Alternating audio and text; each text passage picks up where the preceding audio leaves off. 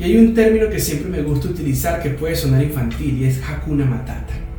Esto es una comiquita que obviamente todos hemos cantado alguna vez esta canción de niños o de adultos con nuestros hijos, pero cuando entiendes el trasfondo de, de esta frase y el contexto de la historia, puedes apreciar el poder que hay en esta narrativa. Por ejemplo, Simba es un león que era hijo de un rey que se le robó la identidad literalmente en base a una mentira.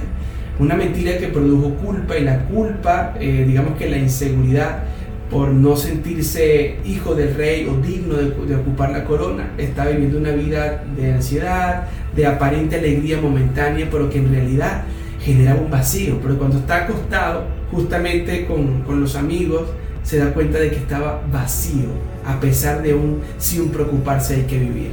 ¿Por qué pasa eso? Porque no estaba ocupando el lugar de su identidad.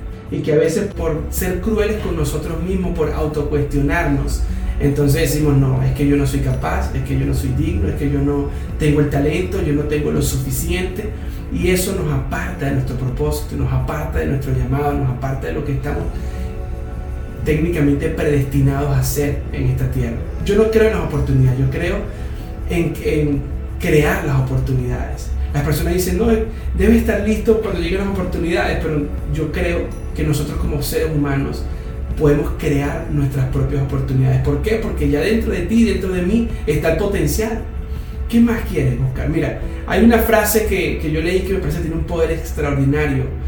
Y esta frase dice, no importa lo que dejaste atrás o lo que viene delante, si lo comparas con lo que hay dentro de ti, eso es igual a nada. Porque dentro de nosotros está el potencial para el presente, para el hoy. Pero vivimos pensando en el ayer o pensando en el futuro. Lo que le pasó a Simba era eso, vivía en el pasado, culpándose por lo que no hizo. Incluso muchas veces son mentiras que nos creamos nosotros mismos, falsos conceptos de nuestra propia imagen. Y por supuesto vamos a operar de acuerdo a la fotografía que tenemos de nosotros mismos. ¿Cuál es la fotografía? Vamos a seguir viviendo de una cuna matata sin preocuparse es como hay que vivir. Vamos a seguir matando vida, porque esa frase de matar tiempo tiene más que ver con matar vida. Porque cada segundo que tú desperdicias en un sin preocuparse es una vida que deja de impactar. Es un tiempo que deja de estar con tu hijo, con tu esposa, o es un te amo que deja de darle a tu papá o a tu mamá. Entonces, ¿vamos a seguir matando vida? ¿Vamos a seguir viviendo un hakuna matata? ¿O realmente nos vamos a preocupar en la pregunta más importante que nos hemos hecho como seres humanos o como humanidad. ¿Cuál es mi propósito?